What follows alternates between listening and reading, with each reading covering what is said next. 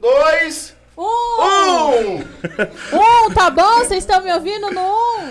Fala galera, esse é o Follow Me Cast, o podcast mais radical desta internet. Eu sou Bruno Everton e boa noite. Boa noite, esse podcast mais famoso para ser cancelado e esse essa noite vai ser só de lapada quente, entendeu? É o motivo pelo qual nós estamos aqui, certo, Moniquinha? Certo!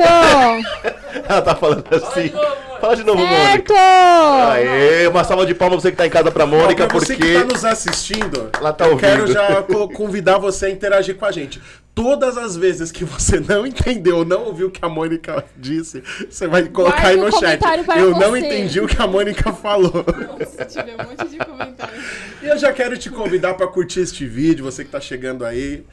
Curta este vídeo, compartilha ele lá no seu grupo de WhatsApp, da sua galera lá da sua paróquia, do seu grupo de amigos, porque hoje a gente vai bater um papo com o Padre Silvano. Padre Silvano, boa noite. Boa noite, Padre Silvano, gente. Uma salva de palmas, Padre Silvano. Pode falar o que for, mas faz o corte que é sarado, entendeu? Boa noite, Padre. Boa noite a todos que nos acompanham no Follow Cast. Para mim é uma alegria muito grande poder falar um pouco da experiência dentro dos jovens sarados. E eu quero já também ressaltar aqui que, embora eu não faço parte da missão, mas eu continuo sendo jovens sarados, porque eu vivo o carisma e o estilo de vida em potencialização. Então, para mim é uma alegria muito grande poder partilhar essa experiência e poder também dizer que a radicalidade e quando nós falamos em radicalidade, nós precisamos entender que nós trabalhamos a base, o fundamento que está em Cristo Jesus, porque ele olhou-me com misericórdia e concedeu-me a graça de resgatar o meu ministério sacerdotal dentro do jovem sarado. Calma, então, calma, calma, calma, que nós vamos chegar a audiência. Segura. Segurar a audiência. Quem tem ouvidos ouça. Para, para, para, para. Eh, Padre, primeiro que é uma alegria enorme para nós, né? Eu quero também ratificar aquilo que o padre disse, coração sarado, vivo carisma e parada inglesa, tá, gente? Por favor, missão parada inglesa, o coraçãozinho dele tá lá batendo e nós sabemos, nós sabemos disso, tá bom? Chorem as concorrências, o que vocês quiserem, mas gosta. é nosso, tá bom? Não, mas assim, com muita alegria, porque é, nós vimos uma história do padre muito próximo, né, padre? E, mas antes disso tudo, Vamos falar da época que vamos era falar padre da ainda? época que não era padre. Vamos falar da vida do padre? Vamos falar da vida do padre. Você, tiazinha, que frequenta e gosta de falar da vida do padre, esta é a hora. Bora, Brunão, então. Padre, é. A gente começa assim. Padre. que todas as vezes eu sempre mando mais assim. Padre. Como foi o seu discernimento? Ó, padre, onde que o senhor estava quando Jesus suscitou no seu coração o desejo de ser padre? Eu sempre procuro dizer que Deus é dinâmico na sua forma de chamar os seus filhos. E eu comecei a perceber que eu tinha um chamado à vocação sacerdotal eh, desde os meus seis anos de idade, quando eu era tomado de uma alegria, de um transbordar, todas as vezes que eu participava da Santa Missa. E é interessante que todas as vezes que eu via o padre lá no altar, o meu coração pulsava e sempre dizia: um dia também estarei lá celebrando o santo sacrifício. E foi a partir dessa realidade que eu fui me descobrindo é, e fazendo meu discernimento vocacional diante dessa experiência que eu fui também eh, trabalhando dentro de mim. Era um jovem totalmente comprometido com a igreja, é, um jovem que estava envolvido em todas as realidades de pastorais de movimento, porque eu é, era aquilo que me motivava como jovem né, da, da minha época de estar inserido na igreja. Então, eh, isso me fez com que eu pudesse também ir discernindo o meu chamado eh, à vida religiosa. Então, é, mas lá atrás, é, de que, agora eu quero saber, quais pastorais que o padre já participou? Vamos ver. Então, eu, eu, eu participava é, do texto da juventude, eu fui da juventude mariana, eu participava das santas missas do apostolado da oração, eu era do grupo de oração magnífica. Então, tudo isso é, me motivava, então, é, dar uma resposta concreta também ao chamado que Deus me confiou. Ah, inclusive, até vivi, vivenciei um processo do namoro, queria até o noivado, mas Deus me suscitou, né? Deus, Deus roubou o senhor antes, roubou né? meu coração. Mas, Quem roubou de mim, noivado. né? Ele também me atraiu de uma forma extraordinária. E então ali eu percebi que eu tinha a, a, a vocação a um chamado específico que era a vida religiosa, a vida sacerdotal. Ô padre, o senhor falou que já sentia isso logo aos seis anos. É, falando um pouquinho do, da, da realidade do senhor, de casa, é, os pais, o senhor é, da onde, nasceu aonde, como que foi a vida do padre até esse processo de adolescência, a vida pessoal de fato, assim? Então, é, na verdade, eu nasci na cidade de Teodoro Sampaio, é, de uma família muito Onde humilde. fica, padre? É, é interior de São Paulo, fica divisa com o Paraná também, é ali perto da, da, da região do Mato Grosso. Então, é de uma família muito humilde. E minha mãe sempre foi uma mulher religiosa e que procurou sempre me motivá-lo, motivar os filhos a ir à Santa Missa. Então, ela era aquela que também sempre dava essa motivação, é, a educação cristã. Então, é, foi naquela pequena cidade é, que eu fui crescendo e fui discernindo também a, a, a minha vocação, fui, fui, fui vendo que a minha adolescência foi marcada é, por essa realidade, né? É, como um jovem comum, é, eu, e naquela época, é, a questão de sair de casa, de ir para os bailes. Eu lembro uma vez que eu fui para o baile e minha mãe disse assim: chega às 11h30. Eu cheguei 4 horas da manhã Nossa. e meu pai estava na porta me esperando para saber aonde eu estava. E ali ele corrigiu de uma forma né, branda. Então para mostrar que a ordem precisava ser estabelecida. Então, eu vejo que isso também me ajudou muito é, dentro de todos esses parâmetros na qual eu vivencio hoje de uma forma íntegra, correta, radical. Então, é, essa herança eu também tenho por conta dos meus pais. Meu pai, embora não seja muito é, inserido na igreja ou não tem essa aptidão, mas, é, mas essa herança é da minha mãe que sempre foi religiosa e, e procurou educar os filhos na fé cristã. Ô padre, e assim, é, a gente tem uma percepção de que o interior de São Paulo, o interior da- das grandes, da, no interior dos grandes é, centros, Estados. vamos dizer assim, os, estados, isso aí. É, a gente sempre tem um- uma, uma população menor, né, todo mundo se conhece. É, como que foi o crescer num lugar é, e, e para poder ter uma referência realmente de, poxa, é, eu vi um sacerdote, eu acompanhava alguma coisa ali dentro da igreja, você já falou que a mãe do senhor sempre foi muito religiosa. É, mas também teve alguma influência é, é, de, de amigos também naquele momento que andavam com o senhor junto naquele grupinho e que também de repente pensavam em estar inseridos dentro da igreja. É, como que é esta vivência dentro de um, de um de discernimento ou de descoberta, melhor dizendo, dentro de uma pequena cidade? Então, na verdade, os meus amigos que faziam também a catequese, o processo da iniciação à vida cristã, que é a catequese, eles sempre foram inseridos, envolvidos e eles também eh, tinha é, é, é, esse desejo de ir para a vida religiosa. E isso, querendo ou não, nós andávamos em grupo.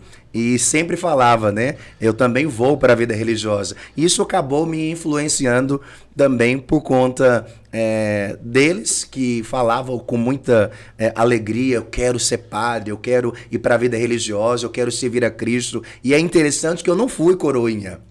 E todos eles coroinha? eram coroinha e eu não fui coroinha, mas, a- assim, E a pergunta é: o senhor se tornou padre? Algum deles se tornou de fato religioso? só eu. Tá vendo? O esquema era não ser coroinha. É, o esquema era não ser coroinha. Por isso que o senhor, os primeiros serão os últimos, entendeu?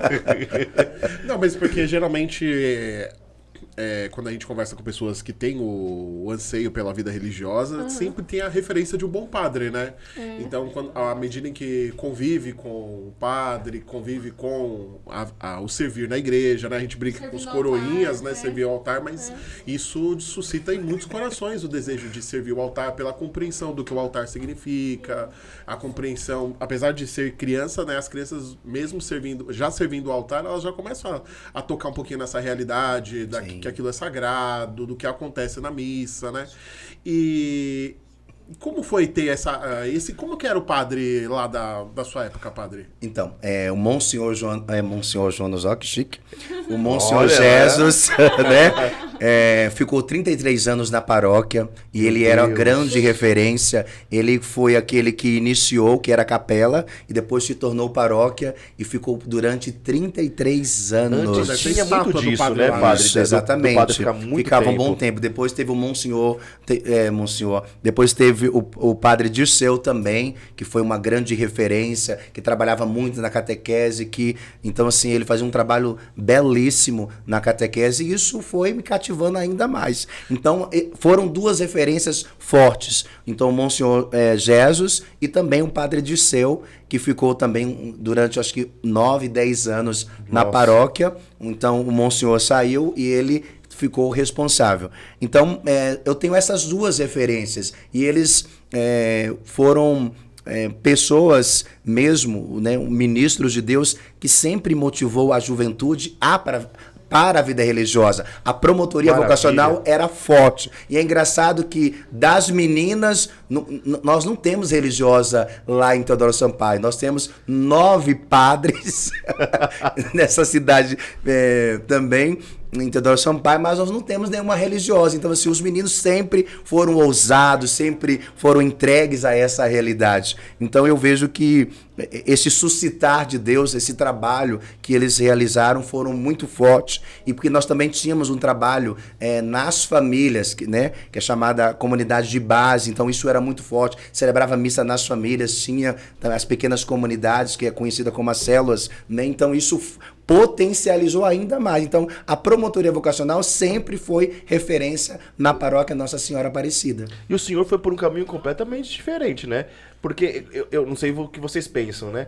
Porque a gente, quando vê um, um rapaz eh, se sentir chamado ao sacerdócio, ele vai se aproximando eh, normalmente do altar, vamos dizer assim. E o padre acaba de confessar que ele não foi coroinha. É, Entendeu? mas aí eu, eu, eu, eu acredito que tá, aí tem a, a relevância do- da referência, né? Porque hoje a, a rotina do. Por exemplo, a gente pega o interior. Normalmente o interior é o quê? Aquela igreja que fica no meio de uma praça, que tudo acontece naquela praça, que é, é o- é o ponto de encontro, é o local das partilhas, é o local das festas, das brincadeiras, né? Que as crianças correm, brincam, né?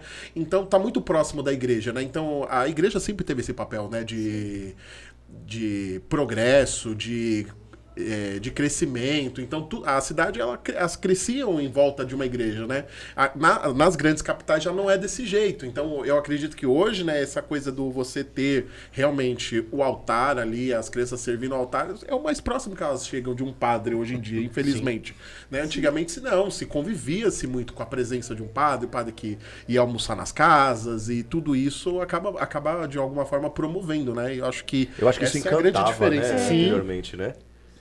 Que na verdade é como. Que na verdade encanta até hoje, né? Porque a gente vê até as crianças, a gente vê na internet bastante, né? As crianças brincando de celebrar a missa, né? Com vestes e tudo mais. Então, é, eu acredito que gera na, na gente aquela admiração.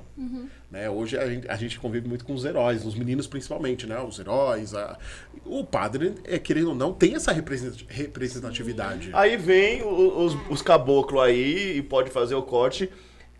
Porque agora virou moda falar que crianças trans existem. Não, não existem, tá bom? Bora, vamos lá. Tanto que, por exemplo, se a gente pegar assistir Matrix, o Neo, que é o, o personagem ali referência, ele é o escolhido, ele é aquele que vai salvar todo mundo da Matrix, ele usa uma batina. Se nós observarmos a veste Exatamente. do Nil, a veste do Nil é uma batina com um sobretudo. Mas então eh, você tem essa Nossa, eu simbologia. nunca tinha pensado É, nesse negócio aí, tem. não, cara. Tem- tanto é que tem uns momentos que eles falam que ele é o The One, né? Um negócio É, assim. o, o Nil, ao contrário, é one. Né? Os, é o, o único, o aí é primeiro. que faz referência ao sacerdócio de Cristo. né?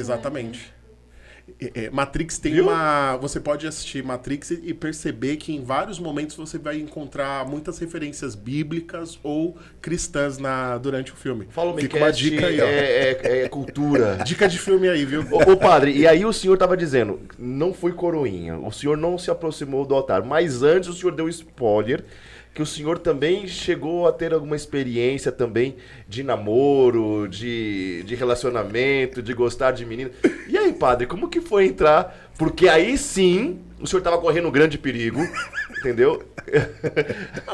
Eu sou casado, e sei como que é. Quem que- o padre que veio semana passada que falou isso, né? Que ele falou que tava no avião. Não foi ele que falou? Padre Jean Foi. Que ele falou que tava no avião. E aí ele teve uma epifania, assim, né? Epifania é modo de dizer, modo de dizer. Mas ele falou assim que ali, tipo, caiu a ficha, assim, meu, Deus me quer como padre. E ele tava indo visitar a namorada. E aí ele falou, aí eu fiz o quê? Tinha que terminar. E Ele falou, eu terminei. Claro que não, fiquei morrendo de medo. E aí, padre? Então, namoro de jovens. Então eu tinha 14 para 15 anos, Ele namorou cedo, hein, padre? mas é um namoro escondido, né? Depois ficou em evidência. É, e minha mãe, eu falo que ela era muito. Minha mãe sempre foi muito cuidadora. Ela, ela é aquela que colocava embaixo das asas. Então ela tinha muito medo que qualquer coisa acontecesse. Então foi um namoro assim, é, sadio. Então não teve nada de extraordinário.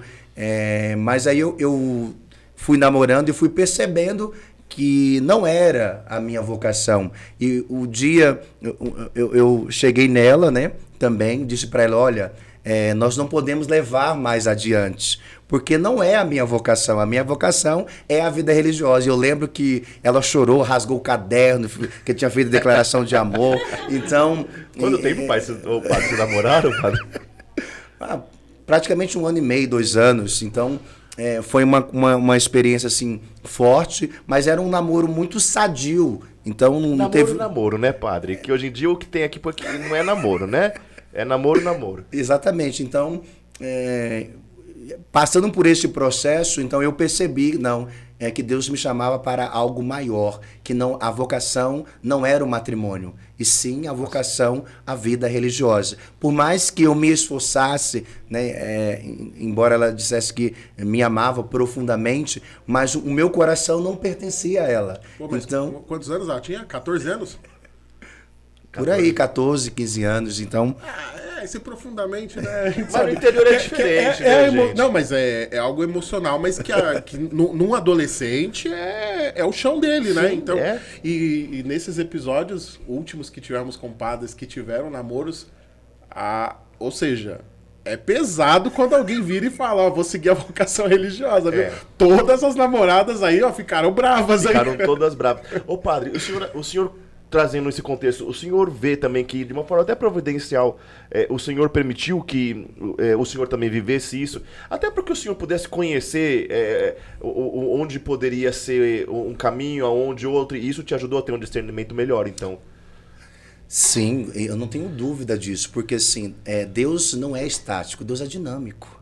Uau. E a dinâmica de Deus foi com que eu vivenciasse o grande mal de nós que queremos seguir a Cristo é que nós queremos pular etapas, que nós não queremos vivenciar o processo. Tome. E aí, quando nós não vivenciamos o processo, nós quebramos a cara, nós frustramos, muitas vezes nós fazemos escolhas erradas, porque muitas vezes nós queremos agir pelo impulso e não queremos eh, sair da nossa comodidade para entender a vontade de Deus. E aí, quando eu fui percebendo que ali não era o meu território, que ali não era o meu chamado para a, a- vida familiar e sim para a vida religiosa, então eu tomei a coragem de dizer para ela: olha, eu não posso continuar mais com esse relacionamento que não vai mais adiante por conta de que o meu coração está distante do seu coração. O meu coração pertence a Cristo. Ai. E, e nessa realidade eu já estava envolvido com a igreja, eu participava. Então, e era uma pessoa que não tinha muita eh, vivência na igreja. Então, eu comecei a perceber assim que para você entrar num relacionamento a pessoa tem que caminhar com você. Não tem como você dar grandes passos se a pessoa não acompanha neste processo. Então, o meu processo, ele, ele foi é, cauteloso porque Deus me mostrou que ele é dinâmico, ele não é estático. E que se eu não tivesse essa percepção, eu poderia sim levar adiante até o altar aquela que queria e que também poderia ser a minha Maria. Mas o meu coração estaria em paz, o meu coração estaria transbordando como hoje eu estou transbordando. Eu sou apaixonado pelo meu ministério. Uau. Por mais que a, vida religiosa exige do sacerdote, porque assim, é, é, eu preciso cada dia entender que eu não sou profissional do sagrado. Eu sou ministro de Deus. Deus não me chamou à comodidade. Deus me chamou para ser santo. E para viver a santidade de Deus, eu preciso ter uma intimidade profunda. Eu preciso ter uma relação totalmente exagerada com Deus. Uau. Então, eu eu falo que essa realidade eh, me proporcionou a viver o processo. Eu tinha que passar por aquele processo do namoro. Se eu não passasse, pode ser que depois ficaria uma lacuna em mim. E eu vejo que todos os jovens deveriam vivenciar, ou, se Deus permitir que passasse por essa experiência, para que mais lá à frente, quando chegar a crise, quando tiver as contrariedades, quando tiver o, o, o que tiver que passar pelas tribulações, é, você recorde que quem te chamou não foi o homem. Quem te chamou foi Deus e não foi para viver na comunidade, foi para viver, foi para ser chamado a ser santo, viver a santidade de Deus. Eu represento a igreja de Cristo, eu sou em persona Cristo e eu não posso viver de qualquer forma, de qualquer Uau. jeito. Nossa. É essa a E realidade. justamente até pra não ter aquele se, né? Ah, e se Exatamente. lá atrás eu tivesse.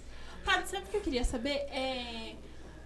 O senhor não teve medo? Porque eu, eu fico pensando assim, querendo ou não, é uma vida é, radical mesmo, assim, de você. Porque todo mundo meio que segue aquela, aquele, aquela cartilha padrãozinha. Aí você vai pra escola, não sei o quê, aí você vai escolher uma profissão, vai fazer uma faculdade e vai crescer naquilo, enfim.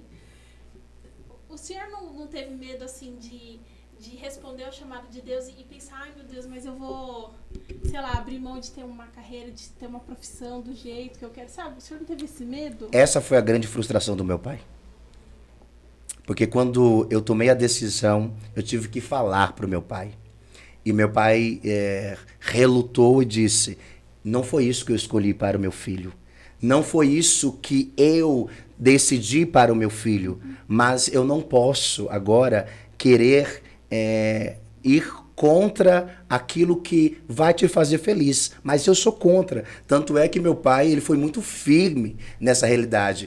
É, tanto é que no meu processo de vida religiosa, é, quando eu vinha de férias, não poderia falar como era a experiência no seminário, a- as dificuldades que eu vivenciava, porque eu sabia que eu teria um grande embate espiritual de alguém que não é de igreja, de alguém que não vivencia a igreja, de alguém que não conhece a igreja. Então, o que eu fazia? Eu partilhava tudo com a minha mãe. Então, as dificuldades, a- a- a- as labutas, as tribulações que vivenciava, mas eu não poderia sequer mencionar o que acontecia na vida religiosa com o meu pai, porque meu pai sempre foi aquele que é, se endureceu, fechou o coração, ele não queria que o filho dele fosse para a vida religiosa, tanto é que ele foi aquele que fechou as portas mesmo. Então, nos meus primeiros votos, no, no meu diaconato, no meu juramento de fidelidade, no meu na, na minha consagração sacerdotal, ele não foi para ver se eu ia levar adiante a minha Ele vocação. foi te testando ao-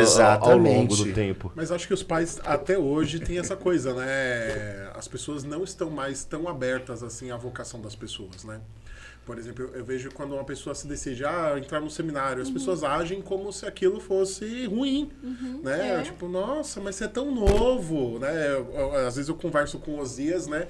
E as pessoas ficam tão, assim, admiradas barra frustradas de ver um menino com 17 anos decidido pela vida religiosa, Mas é porque- decidido por- pelo seminário. É que hoje em dia parece que as pessoas enxergam isso como meio que uma derrota, não é? Tipo assim, É eu que- pelo menos eu vejo muita gente falar assim. Eu diria que é, ir para a vida religiosa hoje, é, na, é, na visão daqueles que não têm uma vivência Aham. cristã, é, si- significa uma frustração que teve no seu relacionamento e a única condição é O que agora sobrou. o que sobrou É ir para a vida religiosa. É pior não do que é. fazer faculdade de educação física, né? Porque antigamente a, faculdade de educação física era muito tirada assim como uma profissãozinha ralé, sabe? É, e às vezes as pessoas inferiorizam muito a vocação, a, a vida religiosa, né?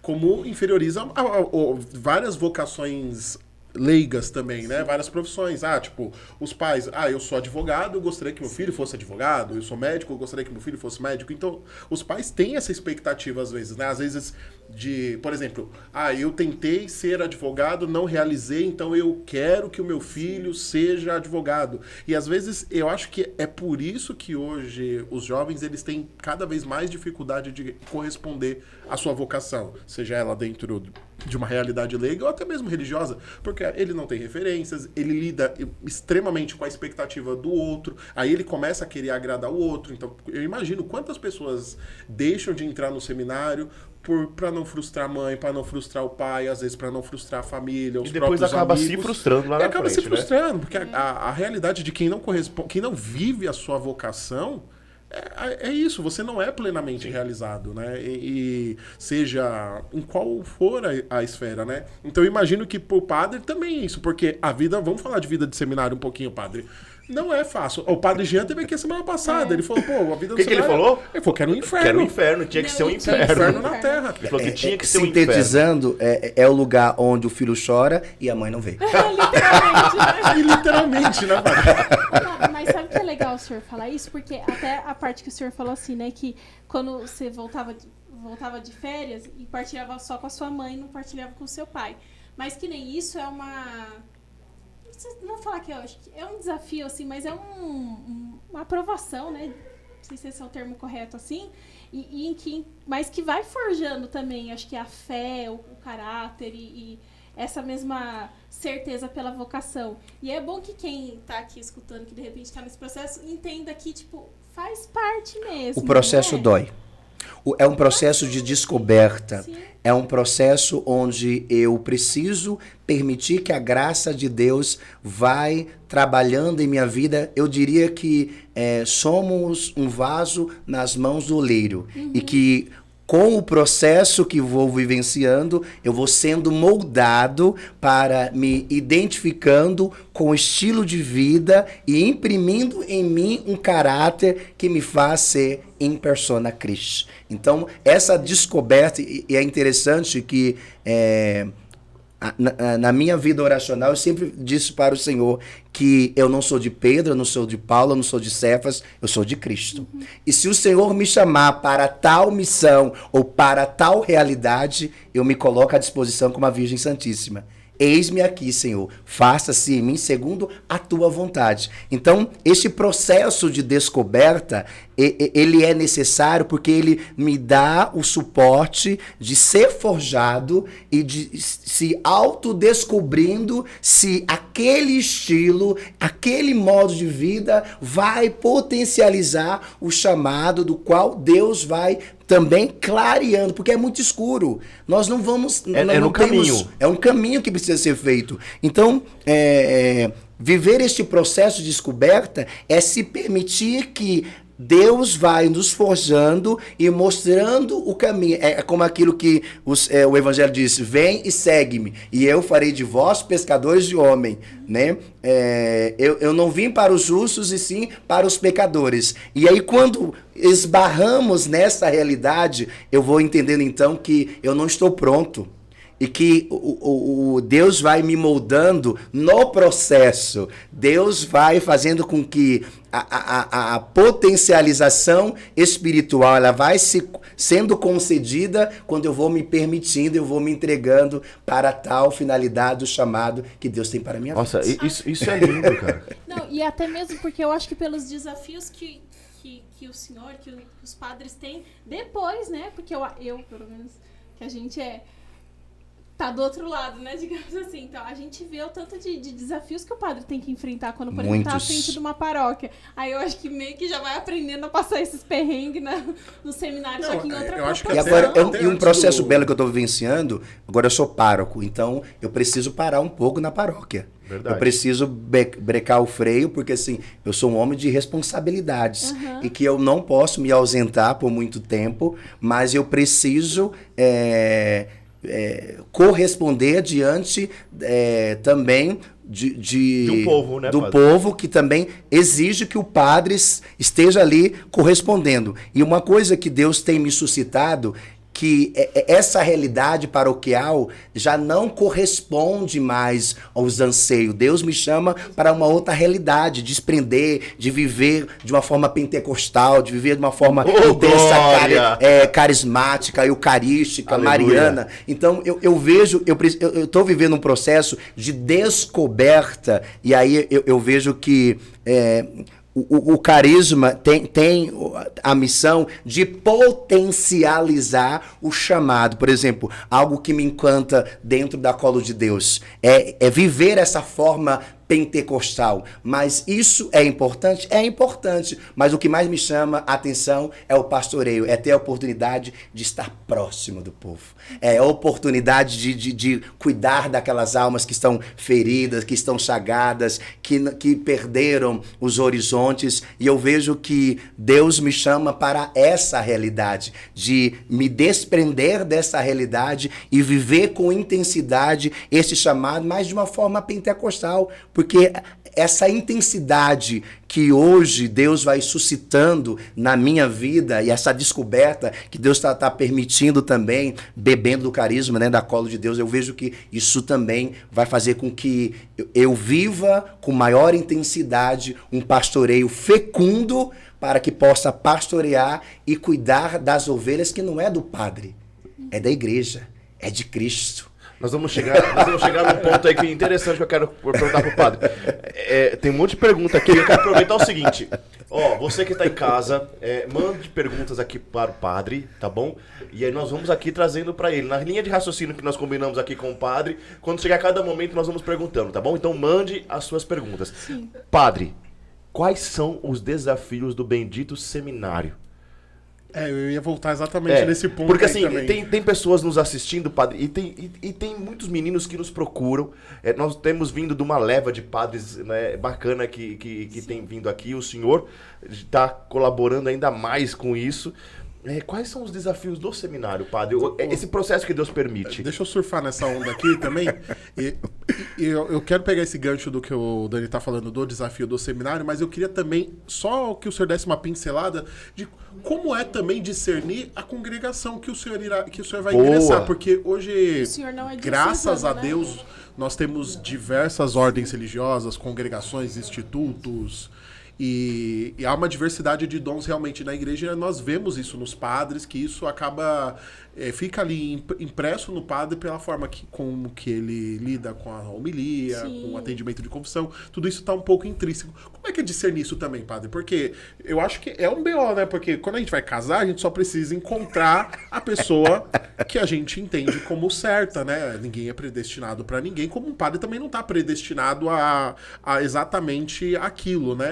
Foi como o padre falou, Deus é muito dinâmico. E eu vejo que esse, essa dinâmica da vida religiosa, ela ela tem um pouco de relação com a também leiga quando a gente pensa nisso, né? Porque, por exemplo, ah, eu sou vocacionado ao matrimônio, mas eu não sei com quem eu vou casar até que eu realmente encontro com essa pessoa que eu entendo que é a pessoa certa e que Deus com o auxílio da graça vai me ajudar. Então, o, eu acredito que para um padre também decidir onde que ele vai entrar, porque já é difícil decidir que vai ser padre. O padre falou aí, como é, é, é BO. Agora, qual a vertente dentro do. Qual carisma? Qual carisma? Se é uma ordem religiosa, Pô, se é uma porque- diocese. Eu vou, eu vou brincar aqui, mas, por exemplo, a gente olha assim, né, pensando como um, um- um menino leigo e tal, a gente olha assim, poxa, é- meninas muito bonitas, muito sábias, muito- cada uma com a. Pô, mas quando a gente olha para as ordens religiosas, uma mais bonita que a outra também. É um carisma mais lindo que o outro. É e verdade. rico. Como é que é isso, padre? Eu, eu me enrolaria. Na verdade, é um grande desafio, porque entra dentro da esfera do discernimento. E muitas das vezes é, você é levado e motivado, por exemplo, no meu tempo, é, eu, eu não entrei na, na diocese porque eu não tinha essa interação com os coroinhas. Eu queria ser padre, mas ninguém me conhecia. então, praticamente, eu não consegui passar pela vertente da diocese. E a diocese também percebeu que não era o momento de eu entrar e é, viver o processo. Então, para mim, foi muito difícil, porque assim. Todo mundo dava credibilidade àqueles que estavam em- praticamente no altar. Eu não tinha, eu estava fora do altar. Verdade, o senhor não se aproximou, cara. Tinha um- uma Então, indicação. Você imagina, quem me pinta. conhecia, exatamente, quem me conhecia, qual era a referência que eu tinha? É, a não ser a vivência com a catequista e a vivência ali, a infância missionária também, participei da infância missionária e do coral, né? De- de- de- Verdade. Vamos. Padre gosta de cantar, nós vamos falar disso daqui a pouco, tá bom?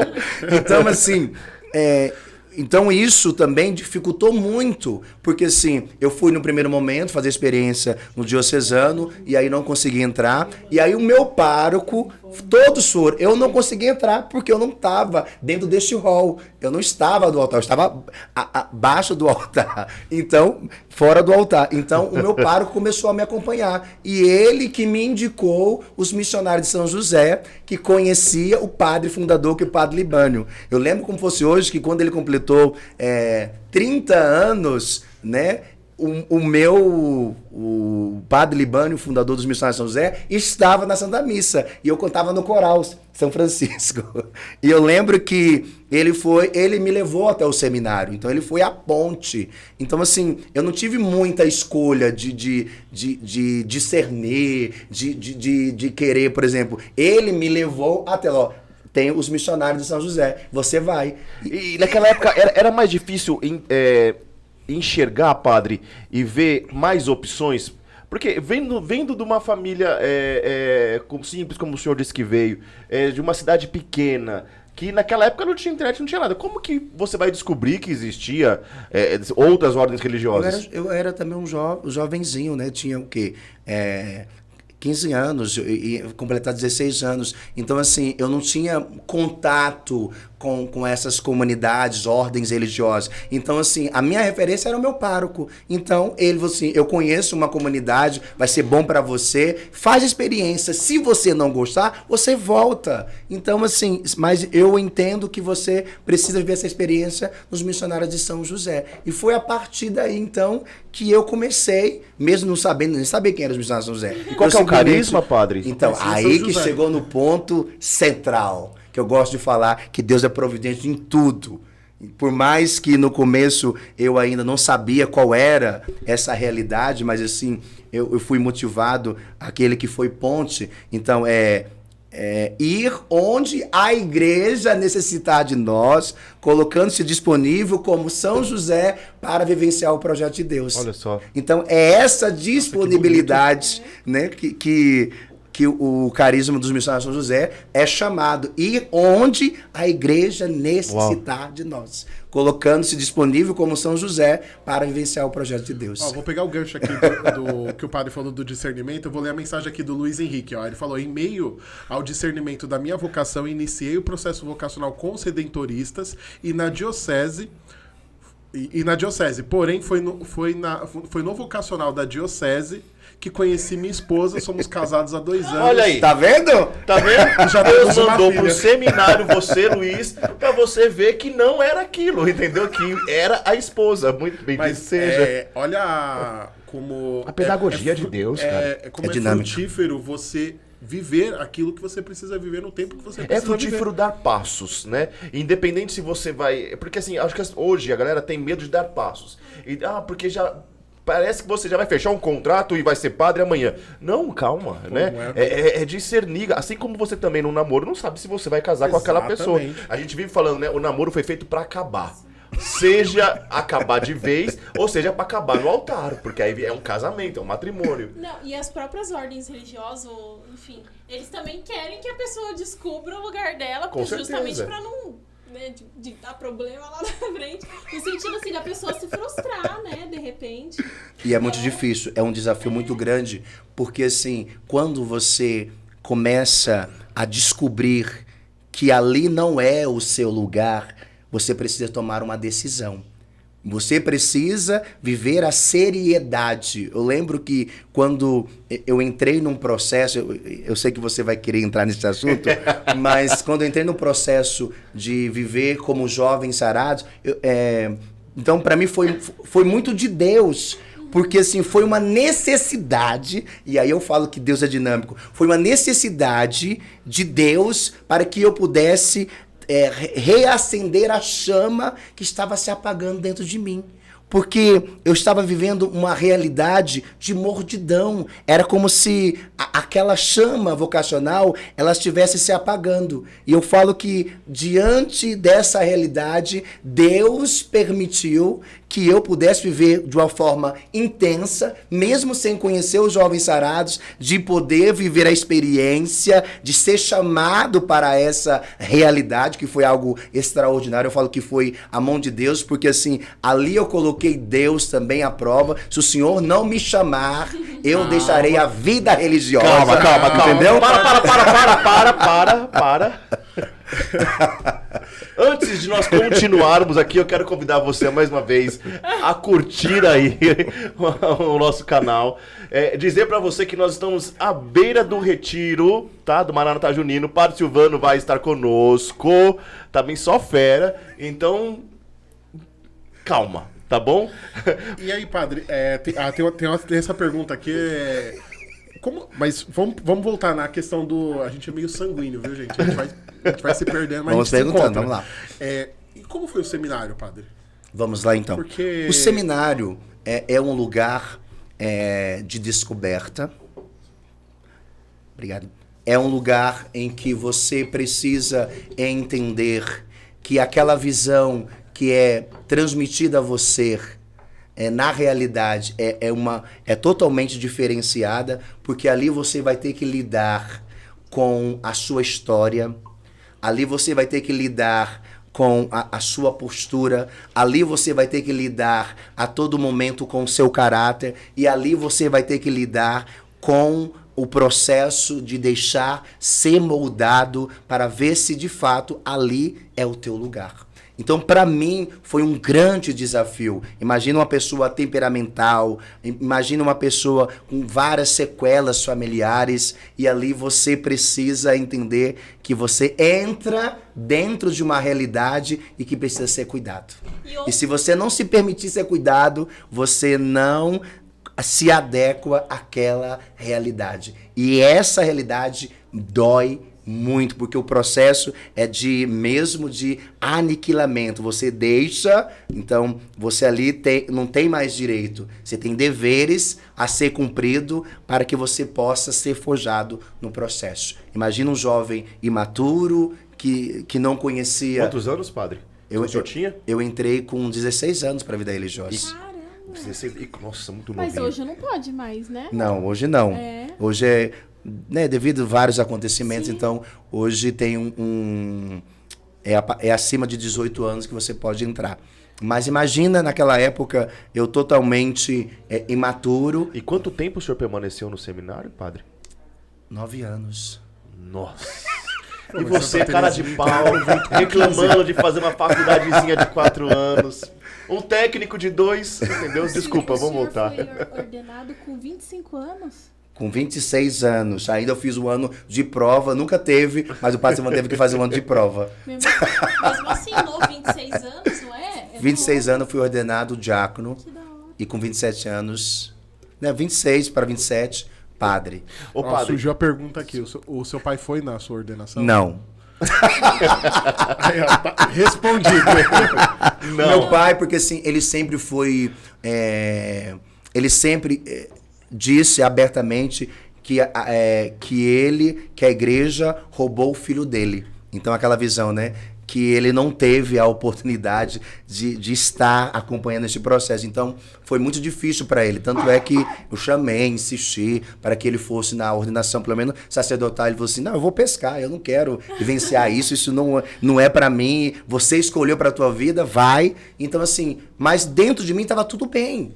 Porque assim, foi a, a melhor coisa que estava acontecendo na minha vida. Por mais dificuldades que eu vivenciei durante todo esse processo, mas foi algo redentor. Eu disse: Olha, Senhor, então isso mostra que eu sou vocacionado do Pai, o Senhor me escolheu para tal missão. Então, então, por mais que ele não estava ali, tanto é que os registros vão depois dizer no futuro, não tem nenhuma foto dele nos meus álbuns. Então, mas assim, é algo que eu sempre trouxe de mim, a vocação quem me deu foi o Senhor. Eu fiz a opção, a escolha de viver a vida celibatária. Então, eu terei que arcar com todas as consequências das quais o meu pai também não, não, não, não queria, mas eu escolhi isso para minha vida. E eu quero. Literalmente, padre. É, É, é isso assim, né? Olha, apaga isso aí, isso aí não, não pode estar nas mídias sociais. Isso aí chegou na- na tal instância. E aí eu fui apagando também. Só que aí eu falei assim, não, eu vejo que eu preciso ter um olhar de Deus e um olhar tudo. exatamente. Então eu preciso cuidar deste povo. Eu Voltamos, preciso Voltamos, voltamos ao vivo. Pessoal, a gente teve um problema técnico, estamos retomando aqui a conversa. o diabo tá nervoso com o padre, entendeu? Na verdade, Essa- na verdade, então, ó, você, você que perdeu esses pequenos minutos aqui, isso vai ficar disponível para você aí no YouTube. Então, quando você quando terminarmos esse episódio, Volta. você pode voltar lá e, e pegar essa parte da conversa novamente. Mas nós estávamos falando com o padre sobre os desafios dele Pós-ordenação, né? recém-ordenado, né? Então o padre vivenciou essas dificuldades de paróquia, querendo ou não, há também a dificuldade de quando você tem uma espiritualidade, que você de repente não pode impor aquilo à sua comunidade paroquial, ou até mesmo ao pároco, porque no seu caso o senhor primeiro foi vigário. 10 anos. Deus Ô, me padre, permitiu. É super recente o padre Silvano como pároco. Só em, só em um resumo, assim, pra gente não voltar, eu sei que o senhor detalhou bastante, mas só pro pessoal que perdeu, é, em resumo, então assim, é, em resumir das dificuldades logo após, que foi esse período que o senhor falou que foi é, esfriando, assim. Só, só um resumo pro pessoal contextualizar de novo pro pessoal. Então, é, quando, quando é, nós vivenciamos uma espiritualidade e, e essa espiritualidade ela precisa ser alimentada de uma forma intensa. E dentro das realidades das quais eu participei, chegou um determinado momento que eu não poderia mais é, externar este carisma, os dons, de uma forma intensa, até para respeitar o espaço é, daquela comunidade que já tinha uma caminhada. E isso eu fui percebendo que eu fui ficando é, inibido ou sofrendo um atrofiamento espiritual. Porque eu fui percebendo que aquela chama. O senhor que, sempre foi muito expansivo, Exatamente, né, muito padre? expansivo, muito comunicativo. Pentecostal. Pentecostal, carismático, mariano, eucarístico. Então, eu comecei a perceber que essa chama, ela foi se esfriando e apagando. E ali eu percebi que foi um sinal de alerta. Logo Mesmo depois, padre, da ordenação, dois anos, dois anos nossa, bem recente. eh, recente. Então, assim, você já tinha paróquia. já não era vigário. Vigário. Eu fui vigário Não, por, mas por- numa isso, paróquia. numa paróquia. E aí é, isso foi é, gerando em mim um esfriamento espiritual. E aí eu comecei a perceber que a, a, a minha conduta, um homem de, de, de falar de uma forma expansiva, que Jesus é o Senhor, de, de poder é, transbordar essa realidade, eu comecei a perceber que se eu não respeitasse aquele espaço é, na qual eu estava para pastorear e conduzir aquele povo, eu teria problemas futuros. Mas isso é, eu- comecei a perceber que estava matando a minha vocação de uma forma mesmo plena. E ali eu comecei a ficar preocupado por conta desse esfriamento espiritual. Que foi quando eu entrei é, em depressão também. Eu, é, Nossa, aí de acumulou pânico. a depressão Exatamente. E ali, e assim, e eu comecei a perceber que eu estava tendo um comportamento totalmente estranho. Aquele homem que era alegre, aquele homem que era expansivo, eu comecei a ficar retraído. Eu comecei a me isolar das pessoas. Então eu não queria é, ter mais é, esse contato direto com as pessoas, porque o, o, o medo, a insegurança, esse esfriamento ele começou a entrar dentro da minha vida sacerdotal, já que é, eu que era tão expansivo agora estava tão retraído. Então isso foi foi um grande desafio que eu vivenciei dentro também do meu ministério sacerdotal. Logo no comecinho. Logo depois de dois anos. Ô padre, e aí, literalmente, neste tempo, o senhor. Veio no coração do senhor realmente é, o pensamento em desistir de ser padre? Foram vários acontecimentos, então, de frustração, de decepção, de crise existencial, de, de crise vocacional e não moral. Então, é deixar claro também, foi uma Não crise moral. existencial, Exatamente, é bom vocacional e não moral. Porque, assim, eu sempre tive convicção, e, e, e é aquilo, né? Eu, eu sempre procurei viver não meio termo. Ou você é de Deus ou você é do diabo. Perfeito. Não existe meio termo. E então eu sempre procurei viver corretamente, ter uma boa conduta para que eu não pudesse entrar nessa esfera que iria roubar o meu ministério de uma forma muito leviana. Então eu comecei a perceber que o meu ministério estava minado. E eu comecei a ficar preocupado com isso. Tanto é que, na, que, que os acontecimentos, então teve esse esfriamento, que não podia transbordar o carisma, teve é, o episódio de, é, contratempo com o irmão de comunidade, porque você é mais expansivo, o outro é menos expansivo, você é mais carismático, o outro não é tão carismático. Isso também trouxe Nossa. sequelas futuras na minha vida. E, e, e, e você, quando é vigário, você precisa ter é, obediência plena. Você precisa respeitar aquele que, que, que você está sobre a autoridade. Você está abaixo da autoridade. Então, o vigário é aquele que auxilia. Não é aquele que é, responde por nada. É aquele que está de prontidão para atender necessidades também do seu, do seu irmão de, eh, de comunidade, de trabalho. Então, isso também eh, foi eh, me trazendo essa ferida, né? essa depressão. E eu comecei a perceber que eu comecei a me distanciar de- de- de- dessa vida eucarística, eu comecei a me distanciar dessa vida pentecostal, eu comecei a me distanciar dessa vida mariana, já não queria rezar mais, eu, eu, eu, eu, eu ia todos os dias no Santíssimo, mas eu não abria a boca, eu só chorava. E ali eu percebi, falei, Jesus, o Senhor precisa suscitar este homem, porque eu, eu, eu vou perder a minha vocação. E foi justamente aí, então, depois de nove meses, é interessante, que eu fiquei nove meses nessa Nove realidade. meses nessa nove realidade. meses, que foi uma gestação. Nove meses aí eu pedi pra sair, eu falei assim, ó, não tem condições mais eu permanecer é, nessa realidade, porque eu estou perdendo a minha vocação. E aí, é, mas é uma vocação, porque assim, houve a crise existencial, houve a, houve a crise vocacional, mas não foi crise moral, porque eu sempre carreguei isso dentro de mim, né? Então, é algo que Então o senhor chegou a pedir pra sair. pedir para sair, deixa, deixa- abandonar a vida religiosa por, por conta desse- desses contratempos é, que é muito comum na, é, na, na vida é, religiosa, na vida sacerdotal. E aí eu, eu lembro que agora uma coisa que me chamou a atenção, que quando eu vim embora para São Paulo, já defini, já assim decidido que eu estava depressivo também, né? E, e, e aí eu fui para casa da minha mãe e aí, e aí, aí eu falei, mãe, eu preciso sentar com a senhora, eu preciso dizer algo. E eu nunca esqueço disso. E aí eu falei assim, olha, eu, eu quero deixar a vida religiosa, não é isso que eu quero mais para minha vida. Ela olhou nos meus olhos e disse assim: "Você esqueceu do compromisso que você fez publicamente? Lembra que eu disse para você que eu estava entregando meu filho mesmo contrariada para a Santa Igreja, que você não me decepcionasse nem antes, nem depois que eu morresse? Então se vire Vai conversar com o Senhor. Uau. Você foi chamado para uma vocação. Responda para o Senhor. Não sou eu que vou responder, é você. Porque você que deu sim para Deus, não fui eu. Eu nunca quis, mas eu obedeci o teu chamado. Então, agora não volte atrás diante daquilo que Deus te deu. Pô, tem, tem umas mães Isso que tinham que falar isso pros filhos, né? Quando eles inventam de pedir divórcio, quando inventam de falar que brigou com a, com a esposa, né? Tem, tem Quando umas pega a mães malinha e quer voltar pra casa da Gente, mãe, é, né? Como Isso me adolescente. assustou muito. Ô, ô, padre, então o senhor tava. O senhor tinha decidido por sair da vida religiosa, não, e não, por exemplo, ir para um outro.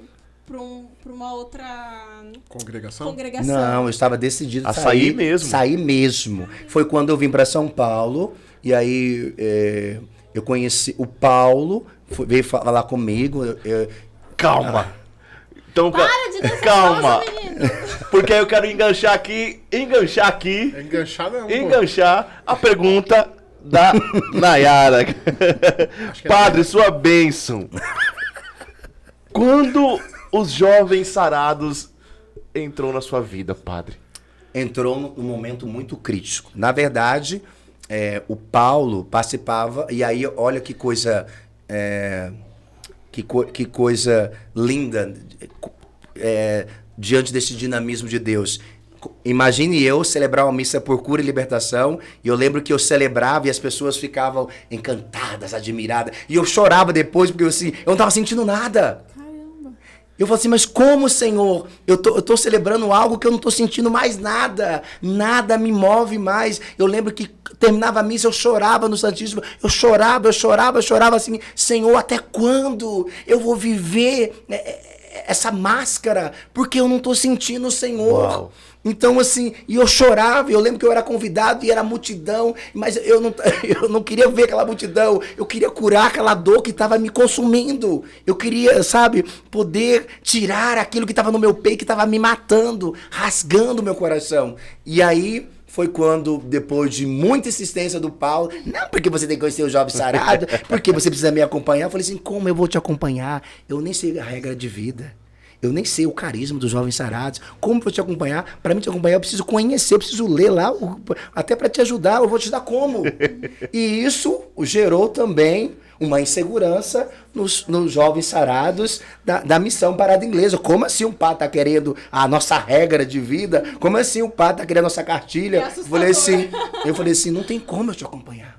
Porque eu não conheço nada dos jovens sarados. E aí eu fui, num belo dia, olha pra você que foi de Deus. Um belo dia eu fui e falei, você não fala que eu sou padre. Só que quem O estava senhor- lá. O senhor, então, pera um pouquinho. O senhor costumava, eu sei que o senhor frequentava já antes do grupo de oração, a paisana. Exatamente. Escondido. não fale que eu sou padre. paisana é a Só o que aconteceu, os meus paroquianos estavam na, miss- na, na missão, parada em inglês. Padre, o Senhor, por cala a boca. Não fala que eu sou padre, fica quieto, olha pra frente, esquece eu.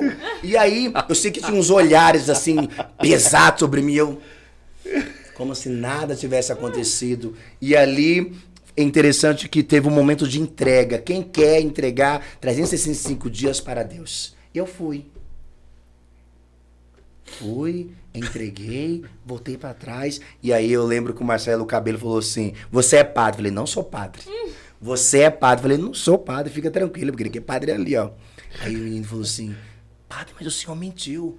Não, porque senão vai, vai, vai falar tanta coisa pra mim. Aí eu, fico- uns rondavam a mim assim, mas como eu tinha dito que não era padre, então assim, Só rondava. só rondava, mas não chegava perto. Então eu comecei até para ajudá-lo.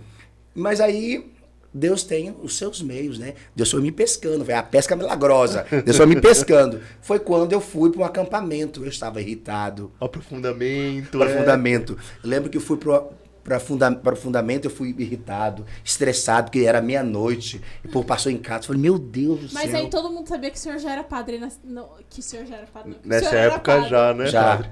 Ó, pra quem não Não, sabe o que, mas que é o paisana- aprofundamento, Bruno, pra, pra contextualizar pra galera. Pra quem, pra quem não conhece ainda, e já fica o convite aqui. já, já vou emendar uma coisa na outra. Pra você que tá nos assistindo que não sabe o que que é um aprofundamento Jovens Sarados, nós temos dois encontros Jovens Sarados na comunidade católica Canção Nova.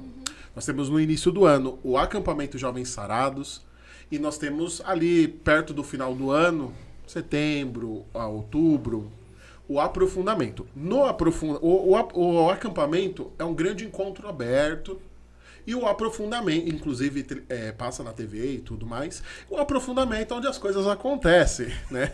O aprofundamento é algo mais, como o nome já chama, né? Aprofundamento, mas nós temos temas mais voltados É onde para o filho nossa- chora e a mãe não vê. para a nossa regra de vida como jovens sarados, né? Para o nosso estilo de vida, para a nossa espiritualidade e carisma. Então nós nos reunimos lá, inclusive lá nós é, As fazemos as nossas renovações de votos, né? Nós fazemos o nosso compromisso. E nós levamos familiares, amigos para testemunhar isso. E foi assim que o Padre Silvano E foi pra lá. nesse lugar que o padre foi parar. Mas, padre, é, deixa eu já pe- pegar aqui um gancho, né? Uma coisa que eu que acho que até hoje nós não sabemos lidar como leigos são as crises sacerdotais, né? Porque nós muitas vezes não temos a, o tato de saber que o padre tem problemas com a vocação. Quando eu falo problemas de vocação, foi que é como, como o padre Problemas disse. humanos, né? É, espirituais, é, dificuldades. Um padre tem sim depressão, um padre tem sim frustração. Eu imagino, é, eu, eu pensando aqui, né? Eu, na missão, eu tenho uma preocupação com o meu ministério que envolve um pequenino grupo de pessoas. Agora imagina o padre, e eu, eu, e eu tenho dificuldades e desafios com essas pessoas que estão sob os meus cuidados.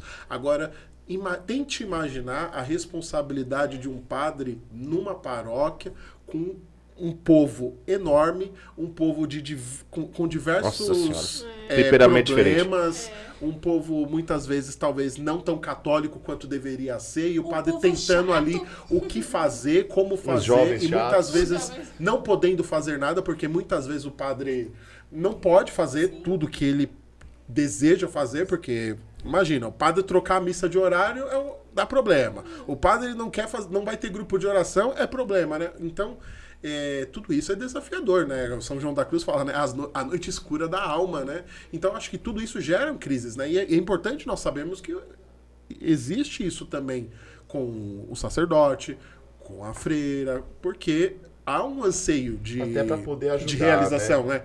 Eu, eu pego, eu pego aquela coisa, né? Imagina o casal que se casa e não consegue ter sua casa própria, e não consegue ter os filhos que de repente sonhou. Então, é, todas as vocações têm os seus desafios e as suas frustrações. Sim, não tem. que- Eu não sei se tá no documento da igreja alguém que falou que é obrigação do povo rezar pelo seu, pelo seu pároco, né? E aí a gente às vezes não tem essa noção. Porque Cada povo tem, tem um padre que merece. e- e eu- É o eu ditado já- popular. É. E eu fico muito preocupado, mas será que, Senhor? É, Aquele isso povo me também- merece. Isso também me preocupa, padre, mas enfim. Não, você sabe que a minha mãe não tá assistindo mesmo, eu posso falar, brincadeira. É, Teve lá para perto de casa tinha um padre excelente, maravilhoso, maravilhoso. E aí, enfim, aí por essas. Tinha? É. Por uns problemas que tiveram, infelizmente pediram pra ele e ele saiu de lá, né? E aí veio um outro padre que não era muito o que. E aí a minha mãe falou isso, Mônica, aprende uma coisa. Cada um tem o que merece, Mônica. Aí Tem um eu, padre que "Mônica, merece." É, minha mãe sempre fala isso. Padre, Mas, rapidinho. É, o que o, o padre falou, né, da questão que o Paulo convidou o senhor. E você vê que é uma coisa assim. simples. É, mas é uma ousadia, porque eu jamais ia convidar. Não por, por nada, mas é que eu falar, isso acho que eu sei o que é melhor pro padre. Imagina que eu vou saber o que é melhor pro padre. E é interessante, é um você falando saber. isso, é que quando eu cheguei, quando eu cheguei até pra. Eu já tava emburrado. No bendito do aprofundamento. E aí a, a, a serva olhou pra mim assim, você fazendo o que aqui? Falei, me chamaram pro acampamento aí, eu tô indo, filha. Não sei que Deus vai querer não, mas tá me chamaram aí. Hum, tá bom. Mas ali eu vi a estratégia e a pedagogia de Deus.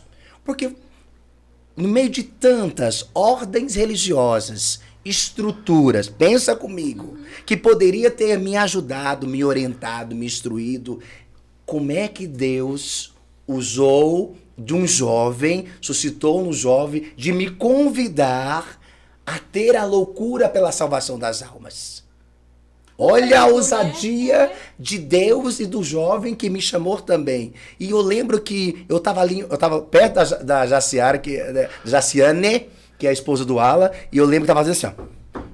E eu, meu Deus do céu, eu falei assim, olha, eu vou fazendo o que aqui? Eu falei, aí eu, eu fui, tava tendo, nesse contratempo, tava tendo também o, um momento com os salvistas também lá em cima. Aí eu saí. Ah, não vai chato, eu vou lá no outro. Aí o Paulo, vem pra cá, padre. Não é aqui dos sarados, não, não é no salvista, não. Aí eu lembro que eu fiquei assim, burrado assim, né? Falei assim, Senhor, se hoje o Senhor não me tocar, lembra que eu disse pro Senhor que eu vou deixar o ministério. Que, olha, hoje o Senhor precisa fazer uma graça neste coração aqui que tá petrificado. Porque eu não, Senhor, não tô sentindo nada. E aí teve, um, teve alguém que levantou, eu lembro que fosse hoje, levantou e diz assim: precisamos rezar por aqueles que ainda não sentiram a presença de Deus. Meu Deus. Não foram tocados, não foram deixados com que a graça de Deus pudesse chegar no vosso coração. Eu só sei, gente, que quando começou a oração em línguas, eu estava no chão, há mais de 45 minutos. Mas o interessante é que neste tempo eu via uma água límpida e ali saiu um trono, tipo um ostensório, mas estava escrito JS. Aí o Senhor disse: Eu te tirei das garras de Satanás, eu te escolhi para ser profeta das nações. Quando eu levantei, eu falei assim: Não, o meu coração agora está em paz. O Senhor está me chamando para uma missão maior. Eu nem sabia que era sarado, gente. Eu nem sabia para onde que ia, qual, qual era. Eu, a única coisa que eu sei é que quando eu cheguei na missa eu recebi um tal. O senhor chegou numa bendita de uma missa. Porque, porque não, não contente, o Senhor também te colocou para celebrar na missa de compromisso. Colocou celebrar. E, e como que foi isso? Então, porque foi muito rápido esse, essa dinâmica de Deus. Então vai celebrar, tá? levei a, a, a túnica, uhum. bonitinho a estola, e aí eu simplesmente o padre falou assim: traga aqui um, um, um, tal pro padre, que ele vai fazer também, ele vai receber um, um tal simbólico. E aí veio no meu coração: eu não posso viver de uma forma simbólica. Não pode ser apenas é, simbólico. Eu preciso viver esse carisma. Eu preciso transbordar esse carisma mesmo não conhecendo o carisma, eu levei com seriedade. E eu vejo que ali foi o motor que Deus também colocou no meu coração para viver e potencializar também essa chama vocacional. Então ali foi algo extraordinário. E ali eu senti realmente o, o, o todo o mover que Deus estava também é, me chamando para viver tal realidade, viver a radicalidade do carisma Jovens Sarados. Então, a partir dali, então, eu senti que eu não podia ser apenas um jovem, um padre que recebeu um, um, um, um tal, uhum. mas um padre que precisava contribuir na missão e na evangelização. E aí, nós eu, nós começamos então, ou nós não, eu comecei a vivenciar essa realidade de conhecer o carisma Jovens Sarados. Foi ali e você vê como é importante a gente estar tá aberto para a ação do Espírito Santo, né? De, de ser ousado. Porque eu, eu vejo assim, às vezes a gente para muito naquela coisa do respeito humano. Ai, imagina que eu vou. Ai, pensa o padre Edmilson. Ai, não vou colocar um tal no padre Silvano, imagina. Se ele tivesse às vezes se parado, né, não ter tido essa ousadia assim de permitir que o Espírito Santo se manifestasse e de forma ousada, vem aqui, padre, que eu vou fazer. Não, e é engraçado porque Fala, Bruno, primeiro. Até mesmo a questão de que, que nem o Padre José Eduardo falava, né? Ó, você que não assistiu o, o episódio do Padre José Eduardo, ó, fica a dica para você assistir. É, do protagonismo do leigo, do papel do leigo, que é. existe muita importante. coisa que hoje na igreja, muita coisa a gente deixa na responsabilidade, ah não, o padre que veja isso, o padre que resolva isso, o padre que reze E o padre isso. sempre sozinho, né, Bruno? E o padre, a vida de padre, infelizmente, o padre Silvano me corrija se eu estiver falando bobagem, mas é uma vida que muitas vezes acaba sendo solitária. Sim. Porque demasiadamente imagina... solitária, porque Sim. poderia ter pessoas que poderiam ajudar. Exatamente, porque nos falta caridade. É. Porque o padre tem, deve obediência ao, ao senhor bispo. E muitas vezes, como é que, como é que a gente. Como é que um padre vai desabafar uhum. de uma coisa extremamente é, rígida, organizada e muitas vezes burocrática? Por quê? Porque quando a gente não tem compreensão, acaba sendo ficando a burocracia pela burocracia. Então o padre não pode chegar aqui Bruno, nossa, hoje eu tive uma conversa com o bispo e a gente teve. Não tem como. Uhum. Né? Então, nos resta o quê? Rezar. Exato. Rezar pelo, pelo padre, né? Mas o leigo ele tem um papel muito grande na. Eu sempre teve um papel muito grande na evangelização. Então, se eu achar que todo padre já está salvo, que nenhum padre mais precisa de Deus porque ele celebra a missa. Que é aquela coisa do a gente fala, né? Ai, como é importante ter padres, bons padres, assim. Mas, poxa vida, será que eu faço a minha parte pra estar tá ali apoiando ele espiritualmente, emocionalmente? Igual o padre Zé Eduardo falou, né? Seja amigo do padre, né? É, é muito engraçado porque é, nessa pedagogia toda de Deus, padre, é, e o senhor foi relatando lá é, todas as dificuldades e que o senhor buscava e como que o, o senhor via é, as características é, em ti como padre, de uma pessoa pentecostal, de uma pessoa abrangente, expansiva, de uma pessoa que sempre gostou de lidar também, estava sempre cercado no, com, a, com, a, com, os jovens ali. E aí o Senhor te dá um, um, lugar onde o Senhor começou a trabalhar com o jovem, né? E eu lembro que longos anos ficamos nessa toada de lidar com os jovens e, e, muito daquilo que o senhor falou agora que eu quero testemunhar aqui também muito muito verdade porque o senhor sempre tocou numa realidade de pastoreio muito perto, porque o senhor sempre gostou de cuidar de cada um de nós. Né? E eu vejo como que o Senhor foi bom, né? Em resgatar, dar aquilo que seu coração é, precisava na medida certa, né? E como o Senhor foi bom conosco também, né? Por dar o Senhor. É, e, e o, o, Paulo perguntou aqui, o Paulo Aquino, Padre, fala um pouco sobre a radicalidade então é, da juventude de hoje, quais os desafios? O senhor que lidou com a juventude, padre? A primeira coisa que nós precisamos é, trabalhar com a juventude é apresentar Jesus como caminho, verdade e vida. O nosso maior problema hoje que nós queremos é, fazer paródia. Nós queremos ganhar o jovem a qualquer custo, com todo respeito, quem faz, mas eu vejo assim, é, fazer cristoteca é, sabe? É você querer inglês ver a juventude. Não, é você apresentar a verdade de Jesus Cristo, é você poder conversar com ele, é você poder orientar ele, é você você, você mostrar para ele assim: Deus não ama o pecado, mas Deus ama o pecador. Eu não vim para o justo, e sim para o pecador. Então, eu quero contar também com você na evangelização. E é essa realidade que nós precisamos trazer de volta. Essa essência é mostrar para ele o verdadeiro caminho sem mascarar a verdade. Então, se nós não vivemos essa radicalidade, qual é o fundamento da nossa fé? É Cristo. Nós muito... estamos gestando também, quando o Paulo Aquino fala isso, ele é fundador também do movimento apostólico Sentinela de Maria, inclusive eu estou ajudando ele até na ah, regra de vida. Paulo. Então, o Paulo quer trabalhar a unidade dessa juventude dentro da amada igreja correspondendo à divina providência, mas que a igreja, a juventude possa atender às necessidades da igreja. Um então, dos grandes problemas então é que a gente fica querendo mundanizar o evangelho, padre. Exatamente. Ah, vou conquistar, vamos mundanizar. É isso. Você falava outro dia sobre isso, né, Bruno?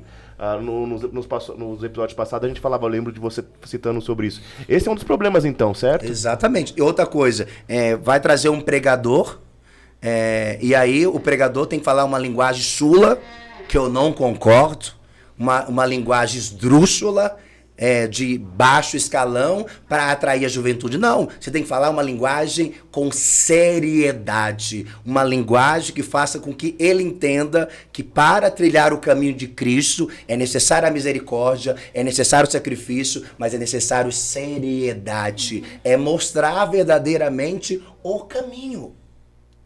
Eu acho que a evangelização hoje ela passa por um por uma fase, vou falar que é um problema, que de repente é só minha opinião e pouco importa, mas eu vejo que a, quando fazemos os eventos, algumas coisas, nós corremos muito risco de evangelizar para nós, como se nós fôssemos a solução do problema da vida das pessoas uhum. e não Jesus. Uhum. Sabe, é, as pessoas precisam ser discípulos de Jesus. Não discípulos dos jovens sarados, não discípulos é da aí. colo de Deus, não discípulos da aliança de misericórdia. É, é o meio, mas não é o caminho. Uhum. É a ponte. É Jesus. Uhum. É a ponte. O caminho é Jesus. Né? Porque o que, que acontece? Jesus pode dar coisas que nós Não podemos oferecer. Sim, com certeza. Jesus pode transformar, né? O encontro com Jesus transforma, não o encontro comigo. Sim.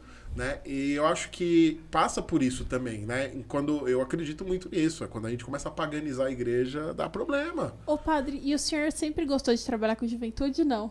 Sempre gostei de Sempre trabalhar gostou? com juventude. Olha. Sempre gostaria É. de vi- vivenciar este pastoreio. Então, eu falo assim, que eu vivo um processo de descoberta, onde eu preciso potencializar.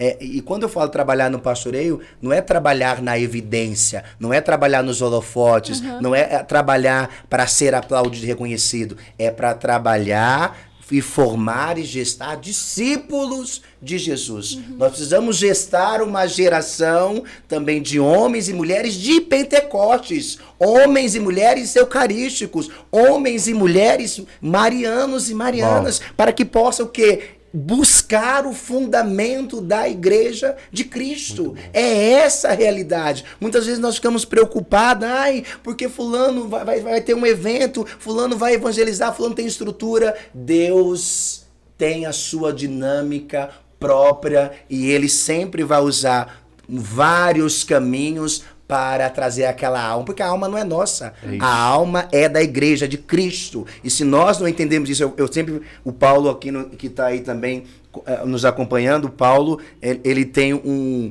né, um estilo de vida que eu sempre falo para ele, é, tem que passar também pe- pela realidade espiritual. Você precisa fazer com que essa juventude esteja próximo dos pés de Jesus. Precisa fazer com que essa juventude possa se alimentar de uma palavra sólida. Eu falo, por que, que eu vivo essa radicalidade do evangelho? Por que, que eu não vivo é, o meu ministério é, terceirizado? Porque eu sei a importância que ele tem na vida de uma juventude. Por que, que o padre não pega um copo de cerveja e bebe junto com a juventude? Eu não preciso disso para evangelizar a juventude. Eu preciso apresentar Cristo. Uau! Eu não tenho necessidade de viver essa realidade apelativa. Eu preciso apresentar para ele aquilo que são, aquilo que Pedro disse, não tenho nem ouro e nem prata, mas o que eu tenho vos apresento. Jesus de Nazaré. É isso. É isso, eu não preciso apresentar outros caminhos mundanos que, que depois eu posso é, é, oferecer para ele como uma verdade, que é uma mentira, ele vai voltar para o mundo. Porque se eu trazer o mundo, a vida mundana, para um retiro, para um movimento, para uma realidade, ué, qual é a diferença que tem? Nenhuma. Nenhuma. Exatamente. A novidade é o Evangelho de Jesus Cristo, é a proposta, o estilo que o Senhor pede para nós, discípulos de Jesus, é o estilo de vida daquele que nos chamou à santidade, à radicalidade, a viver o fundamento, a verdade de fé, é sermos verdadeiros homens e mulheres que buscam a santidade, nem que isso tenha que custar a nossa própria vida. Ô padre, hoje o senhor, quando fala de discipulado, o senhor faz o que? Esse trabalho de aconselhamento, de direção espiritual, é isso? Inclusive, eu tenho, eu, eu, eu tenho um trabalho de é, direção espiritual. Então, a gente faz um, um- um trabalho também nas mídias sociais. Então, vão, vão trazendo essa juventude.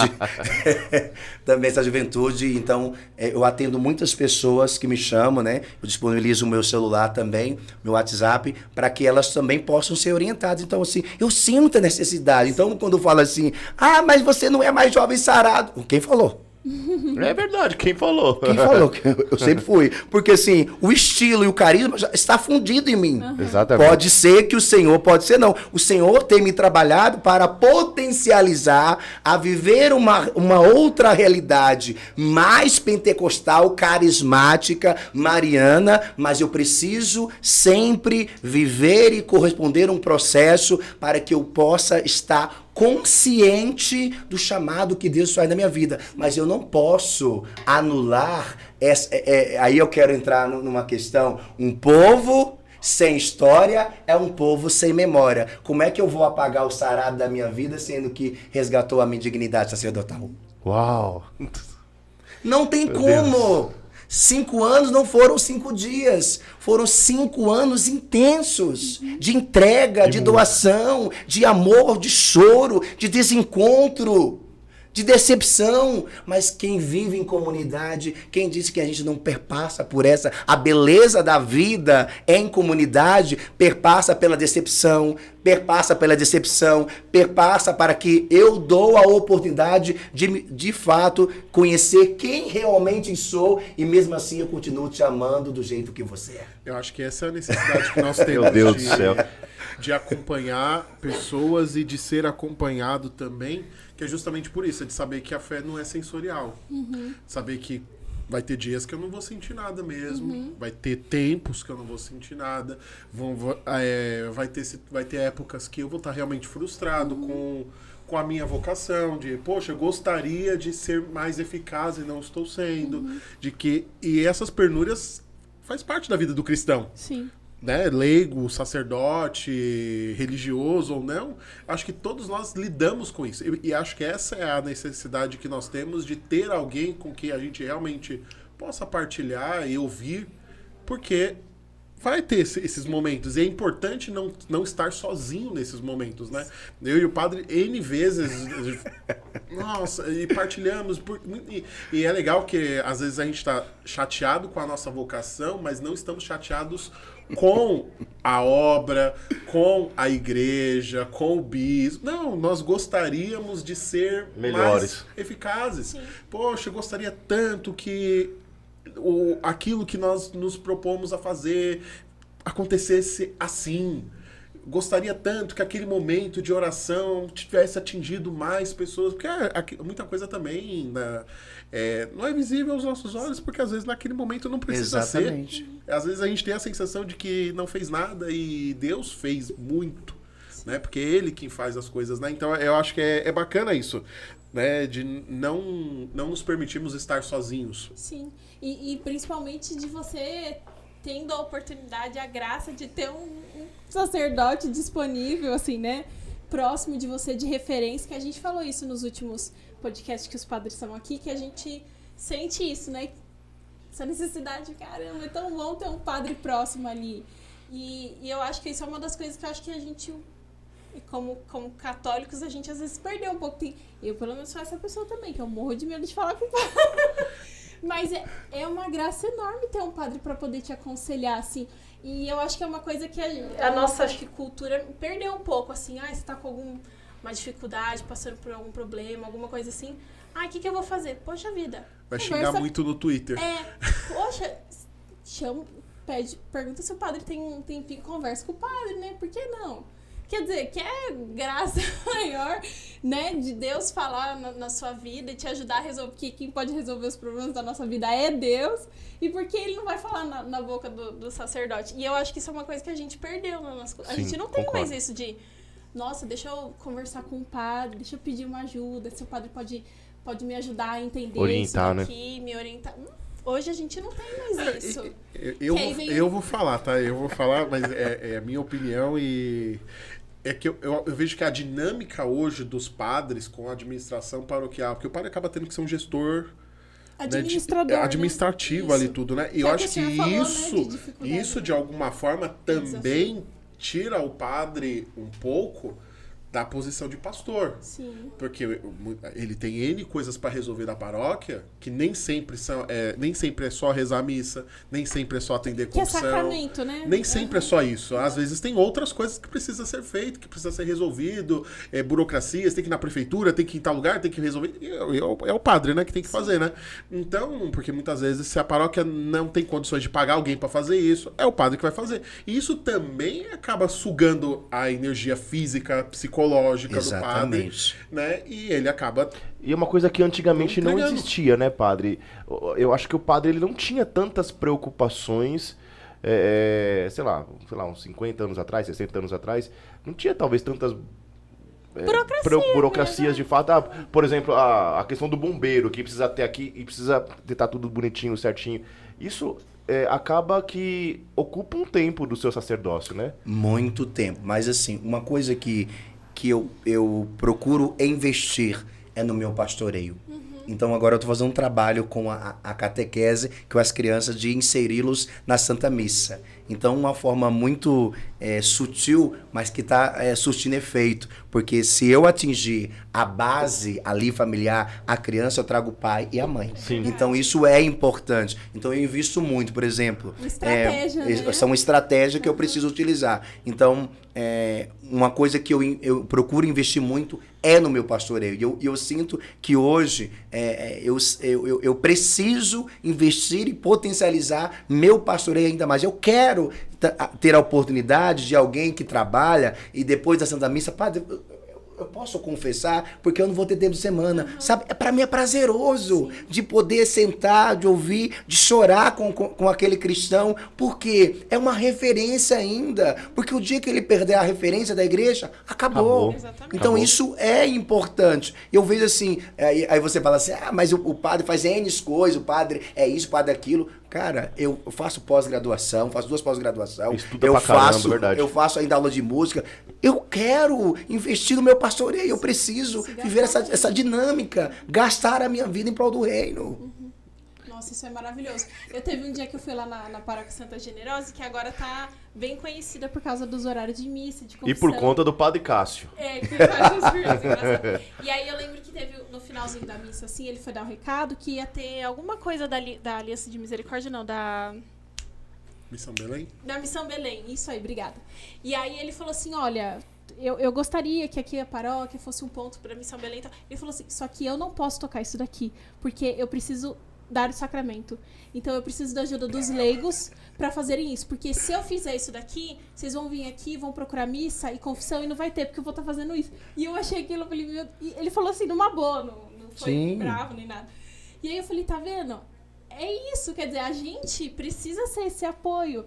E isso é ser igreja, né? Porque aí o padre tá lá focado naquilo que precisa e atendendo uma pessoa que precisa e eu nesse momento como leigo vou fazer o quê? Tá bom, então deixa eu fazer o trabalho administrativo ali, Mas deixa eu é, tocar um e- bazar. É, isso é verdade, porque imagina, sei lá, eu sou advogado, e imagina se eu puder colocar A minha o meu profissão, né? conhecimento, a minha Exato. profissão a serviço Exatamente. da igreja. Exato. Né? E aí eu faço o quê? Que o tempo do padre Ele vai poder atender mais confissão, ele vai Exatamente. poder celebrar mais Vai missas. poder estudar, porque na hora que a gente é? procura a confissão e não acha, a gente fala, pô, olha lá, ó, a confissão é só no horário comercial, a confissão é só para quem é desempregado ou tá de férias, né? Porque acaba sendo o horário que o padre consegue atender, né? E o horário vezes. estabelecido que, que muitas vezes tem na paróquia não corresponde àqueles que trabalham também, gente. É ter essa sensibilidade, Sim. é ter esse olhar de, de pastor. Então eu vejo, cada vez mais eu sinto essa necessidade, sabe? De ter é, é, esse discernimento e ter essa percepção. Qual é a necessidade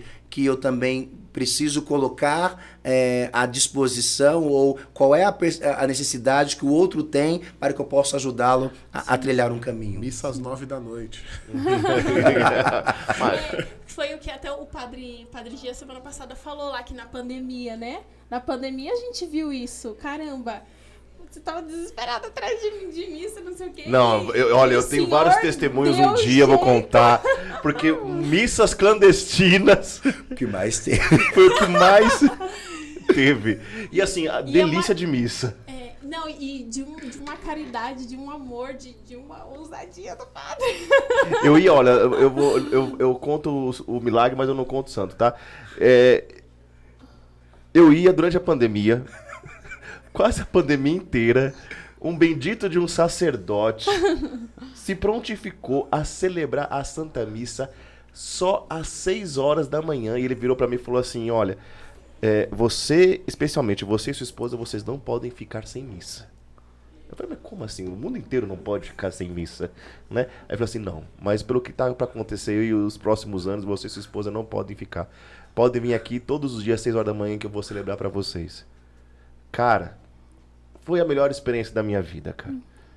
E bendito seja Deus pelo sacerdote. Bendito seja Deus por essas pessoas, por esses sacerdotes que são muito bons conosco, mesmo que a gente não merece. Ô padre, e hoje, com- como está o seu coração com a juventude? O, o, qual, o que você tem aí é, é, vibrando? Que, eu sei que você continua estudando pra caramba. o- Você tá lá no Centro Judaico Cristão, é, o- é o, é o padre que bate carteirinha lá, né, com, com todo mundo. Que, e o senhor se prepara muito para isso. e o seu coração vibra Mas eu, sabe, eu, eu quero te contar uma novidade. Na verdade, eu voltei a estudar por conta do- dos jovens sarados. Oh, meu Jesus por, amado. Por diante da, da, da, da, do- da- da formação é, que nós tínhamos também é, dominicais, aí eu senti a necessidade também de voltar a, a- a estudar, é, especializar também para ajudá-los. Então, na verdade, o pontapé inicial, a motivação, foi também das nossas formações que nós tínhamos. Porque eu, eu, eu, assim, para mim é gratificante sentar no banco, ouvir, você tem que ter humildade. Porque você pode dizer assim, ah, sou consagrado, não tenho necessidade de, de, de, de ouvir. escutei já tanto. escutei muito. Não, é bom. Então, e aí o que eu fiz? Diante das nossas formações que nós tínhamos, que, que também era sagrado, e aí eu senti a necessidade também de iniciar eh, no, no Centro Cristão de Estudos Judaicos, e, e estou até hoje aí especializando. Esse, esse foi o vigésimo curso Nossa de, de estudo eh, bíblico eh, durante todo, todo esse tempo. Meu Deus. É engraçado. Fala, amor. Ô padre, como que é o, o- aquele monsenhor lá atrás que o senhor falou que era foi referência pro senhor, ele era missionário de São José? Não, é padre diocesano, Diocesano. santo. Sabe que uma coisa que me veio agora, o- que o senhor falou que ele tinha esse trabalho vocacional, não sei se assim fala, de, de atrair os jovens assim, né, de falar que o senhor faz a mesma coisa, sabia? Com esse seu exemplo. É a referência. É, porque essa sede, isso faz com que o Exatamente. rapazinho olhe e fala, meu, eu quero me doar, eu quero me doar. Aí ele olha pro senhor e vê que o senhor tá aí, ó. Não. Vigésimo, décimo curso, isso atrai. E é engraçado, legal. Mo, Por porque eu assim, ó- Se ele, se ele era missionário de São José, que eu falo, o senhor cumprindo o carinho. A sua leitura é muito boa, Que porque hoje na paróquia do, do padre. Padre, quanto- quantos movimentos é, é, jovens o senhor acolhe na paróquia do senhor? Porque são, são alguns. São alguns. Tem, então, eu acho que são três ou quatro. Três ou quatro. Tipo, todo dia na semana tem alguma coisa Tem, tem um evento. É isso que é Mas muito eu, eu sempre procuro assim. E é interessante que eu procuro É respeitar. padre que abre as portas. Exatamente. É. Eu, eu falo assim, eu sempre falo, nós temos os jovens sarados filhos de Maria Imaculada, tem os meninos lá também da, da Colo de Deus que, que faz adoração, que faz intercessão, é, que estão lá também. Então, assim, tem, tem, tem o- os jovens da Legião de Maria também, que tem um carisma totalmente diferente, e tem O o, o, jo- EJC, o é? EJC também. Então, assim, são essas realidades Legal. Que é, ecléticas, né, que estão totalmente cada um com seu carisma específico, mas que tem um senso comum, que é Cristo. Então, assim, eu preciso respeitar o espaço é, de cada um, mas assim, a minha paróquia é aberta para essa, é, é, essa realidade. Quer lá beber da graça, quer lá, padre, eu preciso fazer um encontro. A paróquia está aberta. Quer lá fazer, ah, vamos fazer um- uma noite de louvor. Bora fazer, está aberto. Ah, vamos fazer um momento de adoração, de contemplação, formação. Está aberto. Então, existe esse dinamismo também. Então, isso é importante. Então, eu sou muito aberto. A paróquia ela está aberta para que nós possamos beber dessa graça. Bendito seja a vida desse padre, É meu muito Deus. legal isso! Top, né? Acho que é importante mesmo, É muito porque legal. é, as pessoas precisam. E Exatamente. muitas vezes são esses movimentos que ajudam as pessoas a se darem conta de que elas precisam se confessar, de que elas precisam frequentar a missa, Uhum. porque muitas vezes a catequese que a pessoa teve lá na infância, Nossa, o crisma é. que ela teve lá na adolescência, não conseguiu é, deixar intrínseco nela que ela precisa disso, que ela precisa de vida sacramental. E, é- é o trabalho de um grupo de oração, o trabalho de um movimento missionário, o trabalho de um movimento de formação, de oração, seja lá do que for, muitas vezes resgata pessoas para esse tipo de, de coisa, né?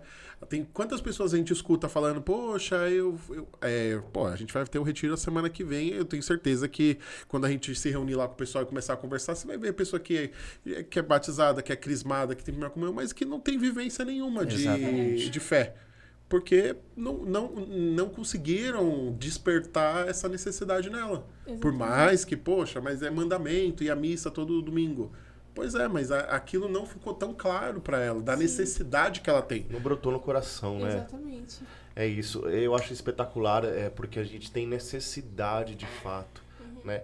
É, a gente só se vai dar conta quando realmente a gente experimenta o, o Senhor. E o padre falou uma coisa muito sábia.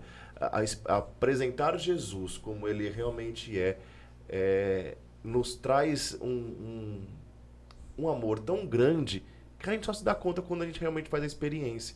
E as realidades hoje de comunidade, as realidades missionárias, movimento, nos levam cada vez mais para perto do Senhor. E a gente tem necessidade de padres. Né? Por isso que a gente tem trazido tão, tantos os padres aqui, porque são figuras que precisam, de fato, é, serem cuidadas, serem homenageadas, serem amparadas, né? não só no cuidado espiritual de oração, mas no cuidado físico. É, eu lembro do Frei uma vez ele falou isso, que ele falou assim, a pessoa pode não querer ou pode não acreditar, mas quando ela olha para um padre, ela pensa em Deus. E é verdade. E o senhor sempre foi testemunha. E isso é muito legal, assim. Porque isso é, é o tempo todo da vida apontando para Cristo, né? Isso e é uma coisa legal. que, assim, que, é, que a missão, ela, ela me proporcionou, e aí eu quero deixar isso também registrado, que é importante, gratidão gera gratidão.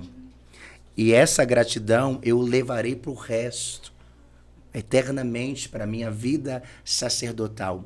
Então, quando eu pedi o desligamento da missão, me doeu muito, porque ali eu tive que tomar uma decisão mais brusca da minha vida, mas naquele momento eu precisava me retirar. Precisava assumir a paróquia, não é? Exatamente precisava assumir a paróquia e eu estava na, na, naquele fogo cruzado. Continuo, não continuo, permaneço, não permaneço. Verdade. E aí como é que vai ser? E eu lembro que, graças a Deus, é, foi de uma forma muito sensata, conversada, dialogada. Não foi aquela que assim, fechei a porta, tchau e benção, não voltei para trás. Não, tanto é que quando eu tive a oportunidade de voltar no retiro, é interessante que eu não me senti estrangeiro. Eu me senti em casa. E ali teve a oportunidade, o Senhor diz assim: aproveite que você agora está vivendo um, uma experiência, você fez um retiro de cura interior, você pôde colocar tudo para fora, aquilo que estava incomodando o seu coração, aquilo que, te, que muitas vezes você não conseguiu perceber. Peça perdão para Ele. Perdão é um ato nobre. Diga para eles que você o ama. Diga para eles o quanto eles foram importantes e que você não está distante, que você não vai estar distante, mas pelo contrário, você vai estar sempre unidos a eles. E aquela realidade me trouxe um alento tão grande, porque assim foi um momento em que eu percebi o quanto eu precisava viver aquela realidade de pedir perdão pela minha imaturidade, pedir perdão pela minha intolerância, pela minha, muitas vezes, falta de paciência, minha intransigência, que vocês bem sabem que tudo tinha que ser 100%, nada fora do lugar. E ali eu pude perceber que eu precisava também fechar o ciclo, porque assim, quando você não resolve as coisas, parece que o ciclo fica aberto. E aí aquilo fica sangrando. Eu não sei para vocês, para mim, é, foi dois anos de, de muita luta e reluta. Porque assim, você não termina uma história assim. Você não, você não encerra uma história assim. Você coloca um ponto final, mas ali para aquele momento, para dar continuidade a, sua, a, uma nova história. E ali naquele momento do retiro, que foi um momento assim importantíssimo de poder olhar nos olhos de vocês, de poder dizer assim, olha, eu quero pedir perdão pelas casa. vezes que eu não vivi com intensidade como o Senhor me chamou.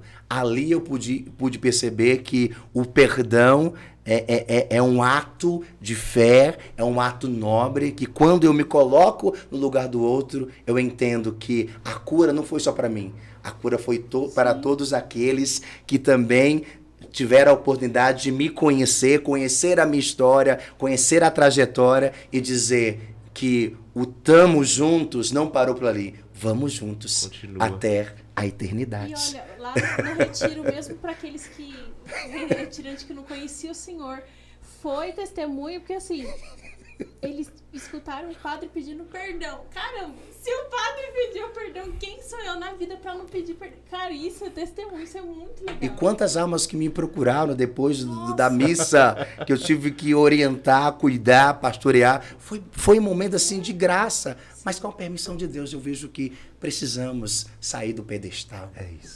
Precisamos ser humildes e dizer que a soberania não é minha a soberania é de Deus. E quando eu estou na condição de servo, Eu não estou para servir os homens, eu estou sempre para servir a Cristo. Meu Deus do céu, que podcast top que nós estamos vivendo hoje. Né?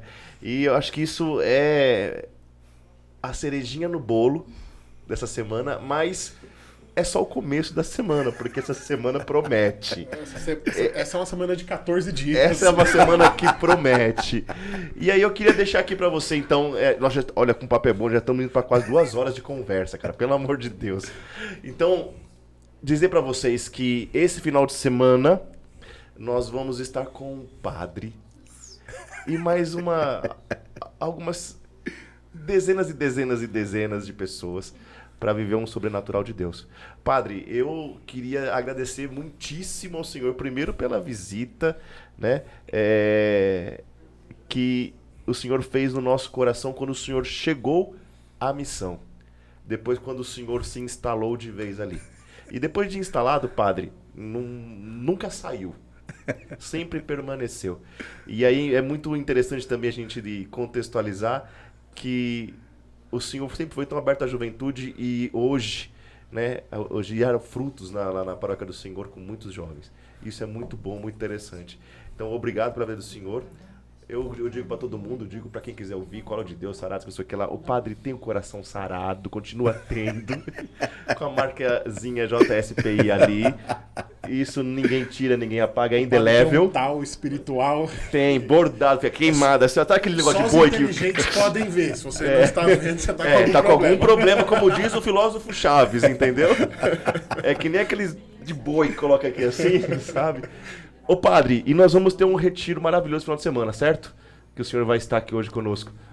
Se o senhor puder aí, ó, dá um recado pra quem vai estar aí no, no retiro aí.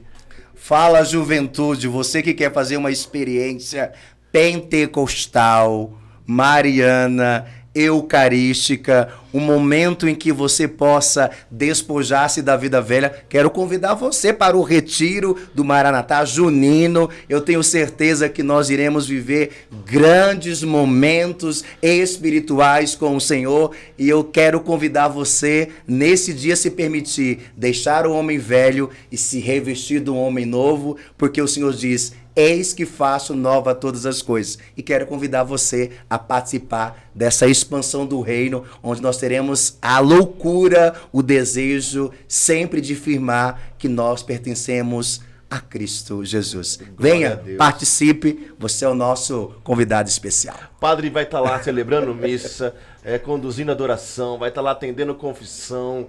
O arrebatamento momentâneo ali o- vai acontecer, Ó, pra- entendeu? E você que vai casar, eu recomendo o padre. Eu celebro o padre, a não ser que você só queira uma hora de missa. Aí eu não recomendo o padre, entendeu? O padre Silvano é pra duas horas e meia pra frente, no mínimo. Com manifestação ou sem Tem pessoas me manifestação, né? procurando pra saber como que o senhor fez pro o meu casamento lá, né? Algumas pessoas que estiveram no meu casamento é, conhecem pessoas que vão casar e estão recomendando, não, chama o padre Silvano, porque o padre Silvano celebrou o casamento do Bruno e foi mó bonito e não sei o que, né? E tudo isso é fruto da proximidade, da amizade que, a- que nós construímos durante todos esses Da anos. Filiação, né? disponibilidade. filiação. É. E, e tudo isso no- nos permite colher coisas maravilhosas. Exatamente. É muito disso, gente. Quero agradecer a todos nós que estivemos aqui hoje. Obrigado a galera que está aqui por trás das câmeras. Tivemos momentos aqui. Não sei se vocês perceberam, mas nunca aconteceu. As luzes piscaram algumas vezes, a internet quis cair e o bicho tava com dificuldade. Efeitos especiais. Tá bom? Estão perguntando sobre as vagas do retiro. Ó, olha assim. Nós estamos na fila de espera, porque nós já ultrapassamos todos os limites que nós temos para o momento. Mas é assim, sempre surgem é, algumas poucas desistências. Então, você pode ir lá no Instagram, é, js.parada inglesa, e você deixa lá o seu nome. E aí a gente procura você, porque nós estamos fazendo um controlezinho sobre a fila de espera. Já teve algumas pessoas que agora à noite conseguiram entrar no lugar de uma ou outra pessoa que desistiu. Tá bom? Então, retiro começa dia 16, agora sexta-feira, vai até domingo. Nós voltamos no domingo à noite. Padre, é, deixa aí o nome da sua paróquia, endereço de rede co- comercial, Horário social, horário de atendimento de confissão. confissão. Por favor. Para você que quer também encontrar-se com o Padre Silvano, participar da Santa Missa, Paróquia Nossa Senhora da Livração, Avenida Ramis Garvão, 638, Jardim Brasil. Temos missa todos os dias, segunda, terça, Glórias. quinta, sexta, às 19h30, sábado às 16 horas, domingo 7, 9, 11 e 18. Então você tem a oportunidade aí de participar do Santo Sacrifício e também se desejar confessar lá, também você tem a oportunidade também de marcar ou de falar diretamente. Meu WhatsApp também está disponível. No, 11 93000 4756. E aí você também tem a oportunidade, então, de É poder participar dessa graça aí. Então, o padre eh, precisa sempre viver esses momentos e eu quero corresponder a- a- ao meu pastoreio com intensidade. Então, está aberta aí, a paróquia está aberta para você também conhecer, participar de uma Santa Missa e colocar o cinto também, né? Porque quando o padre fala firme lá na homilia, você ser. pode cair do banco, então, então você corre esse risco também. Tá bom? Brunão, obrigado. Missão cumprida. Pô, é obrigado. de hoje. Não deixe de curtir esse vídeo, não deixe de se inscrever Padre. no nosso canal. E é isso. Não se esqueça, siga Jesus. E só Jesus.